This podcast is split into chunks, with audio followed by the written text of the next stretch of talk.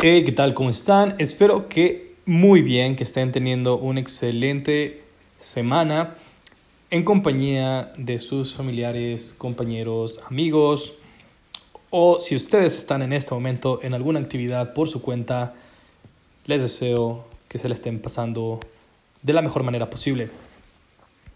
El día de hoy tengo para ustedes la siguiente frase que dice, la política es el camino para que los hombres sin principios puedan dirigir a los hombres sin memoria.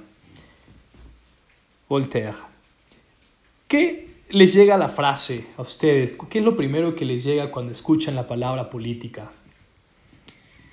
¿Es un sentimiento positivo, un sentimiento negativo, un sentimiento de oportunidad? Si es que están dentro de o conocen a alguien que está dentro de ¿Para qué sirve realmente la política? ¿Cuáles son sus pensamientos, sus opiniones al respecto? Déjenmelo saber en mi Instagram, arroba saulbar19. Sin más, el día de hoy les tengo un par de noticias por parte del resumen del pollo beto de Pip Trade. Empezando con que el Standard Poor's 500 y el Nasdaq alcanzan récords antes del informe de empleos.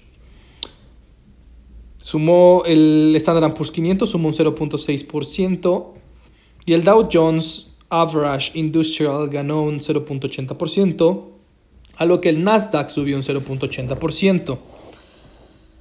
El peso se aprecia tras dato de solicitudes de apoyo por desempleo en Estados Unidos. Para cerrar en 19.96 unidades contra un registro de 19.97 el día de ayer con datos del Banco de México. Noticias internacionales. El petróleo rompe racha de caídas impulsada por tensión en Oriente Medio y los precios del petróleo para el día de hoy subieron más de 1%. Fuente El Economista. ¿Cuáles son sus perspectivas del mercado? Ya que también América Móvil suma 4.2% millones de suscriptores móviles, ingresos suben 5.3%.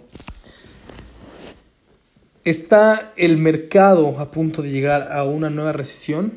¿O estamos ante una posibilidad de subida de precios, subida y apreciación de empresas debido a la tercera ola del COVID? ¿Cuáles son sus perspectivas al respecto? Que tengan un excelente día. Nos escuchamos mañana.